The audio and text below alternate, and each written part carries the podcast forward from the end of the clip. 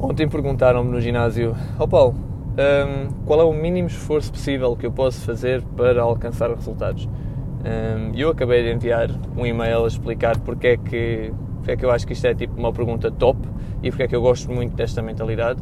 Mas basicamente eu acho que ao termos esta mentalidade do mínimo esforço possível, eu acho que é uma coisa boa, porque prepara-nos para qualquer eventualidade que possa acontecer na nossa vida e, e, sempre acontece alguma coisa que, tipo, que nos vem atrasar ou que nos vem impedir de fazer tudo de forma perfeita.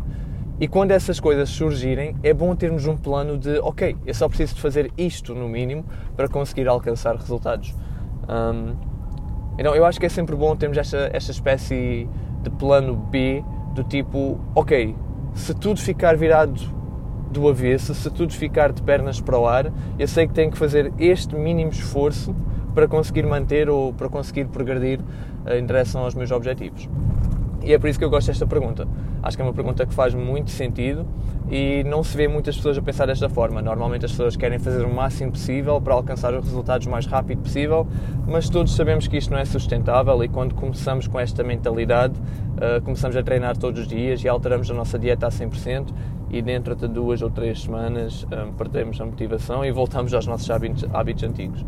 Então eu acho que esta ideia do mínimo esforço possível é pff, brutal e eu queria responder a esta pergunta então, o que é que é ou qual é o mínimo esforço possível que eu tenho que fazer para alcançar resultados?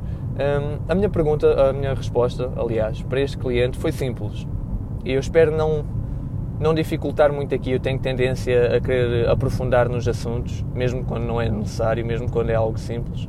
E vou tentar não aprofundar muito aqui, mas basicamente eu vou partilhar três fundamentos convosco e destes três tu podes tipo misturar e escolher dois para conseguires alcançar os teus resultados com esse plano B, nesses dias em que, ou nessas semanas, nessas fases da vida em que nem tudo é perfeito e não consegues fazer tudo ao mesmo tempo, ok? Mas como eu estava a dizer, estes três fundamentos funcionam de forma individual, mas eles cruzam-se e interrelacionam-se de forma muito íntima, mas depois cabe-te a ti fazer a escolha do, dos três quais são os dois que tu queres manter. E ao dizer isso, já vos dei uma grande dica sobre esta, esta mentalidade, esta forma de ver as coisas. É que eu acredito que existem três fundamentos, mas que tu consegues. Aliás, eu acredito que hajam três fundamentos, que existem três fundamentos para alcançarmos ou que temos que fazer para alcançarmos os nossos objetivos físicos. Um, mas também acredito que num plano B, numa eventualidade de tudo correr mal e da nossa vida uh, ficar muito atarefada e não conseguirmos nos dedicar ao fitness, eu acredito que escolhendo apenas dois, nós conseguimos progredir e continuar a atingir os nossos uh, objetivos, porque foi isso que eu fiz. Quando eu estava a trabalhar das 6 da manhã até às 10 da noite, foi isso que eu fiz e eu consegui progredir na mesma. Um, então lá, quais são os três fundamentos? Basicamente é a recuperação, ou seja, o sono, é a alimentação e é o treino neste episódio eu não vos vou dizer o que é que tu tens que fazer para cada um, porque é simples. No que toca à recuperação, todos nós sabemos que temos que dormir entre 7 a 9 horas por noite, no mínimo. No que toca à alimentação, nós sabemos que temos, para quem quer perder peso, tem que comer comida mais limpa, para se conseguires conta as suas calorias, caso contrário, ok, faz o teu melhor. Tenta consumir no mínimo duas vezes o teu peso corporal é, por grama de proteína, ou seja, se tu pesas 60 kg, duas vezes isso é 180 gramas, é 180, então vais tentar consumir 180 gramas de proteína e no que toca a treino, faz algo que tu gostas. Eu vou-me focar no exemplo do ginásio hoje, porque é, é esse o meu contexto diário. Então vai, estes são os três fundamentos, que é a recuperação, a alimentação e o treino. E imagina que tu estás a seguir tudo muito bem, estás a conseguir dormir bem, a comer bem, a treinar bem, mas de repente uh, surge um imprevisto na tua vida e tu já não vais conseguir focar-te a 100%, já não tens tempo para tudo. Uh, tu vais ter que reduzir alguma coisa, ou vais ter que começar a treinar menos, ou vais ter que começar a dormir menos, ou vais ter que começar a comer pior, Pá, whatever.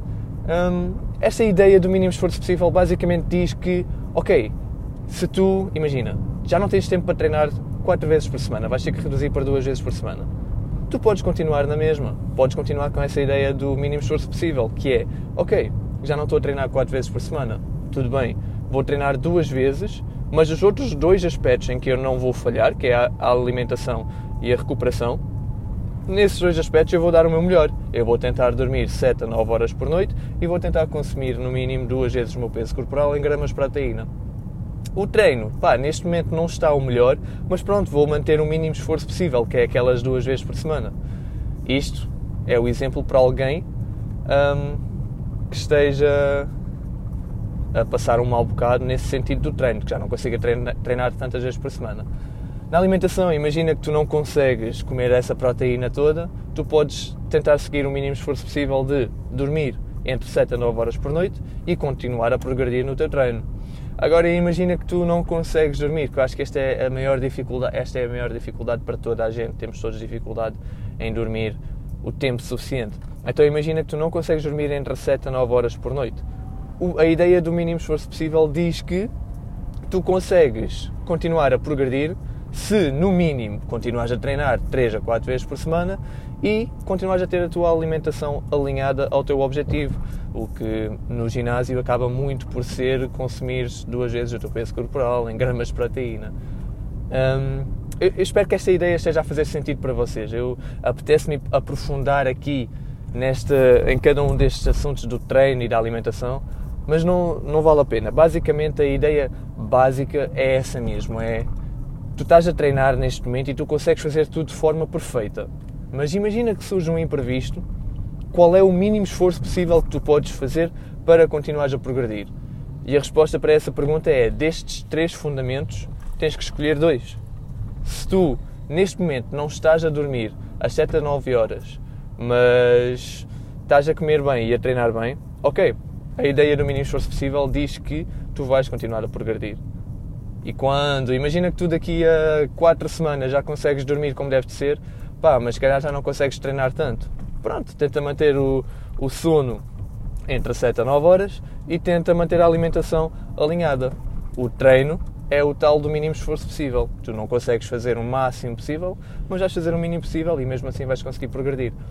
Basicamente, malta, a ideia é essa: dos três fundamentos, para continuares a progredir, tens que escolher dois e tentar manter-te alinhado nesses dois fundamentos. Os três fundamentos são a recuperação, a alimentação e o sono. E se não consegues dar 100% nos três, pá, escolhe dois e tenta dar 100% nesses. E o terceiro fica assim à espera de um dia que tu consigas voltar e, e dar atenção àquele terceiro aspecto. Espero que esta ideia faça sentido não é, não é uma ideia fácil de transmitir porque estamos habituados àquela ideia do não, se eu quero objetivos eu tenho que dar o meu esforço máximo em tudo e tenho que fazer o máximo em tudo. Um, mas eu não acredito que seja assim. Eu acredito que nós somos adultos, temos vidas privadas, temos vidas sociais, temos tanta coisa para fazer que é normal o fitness ficar em segundo plano. E pronto, basicamente era isso que eu queria partilhar convosco. Espero que faça sentido se não fizer sentido, se quiseres falar um bocadinho mais sobre este assunto, partilhar algumas ideias, mandem-me mensagem, como sempre, e, espero que tenha sido útil, malta. Beijinhos e abraços.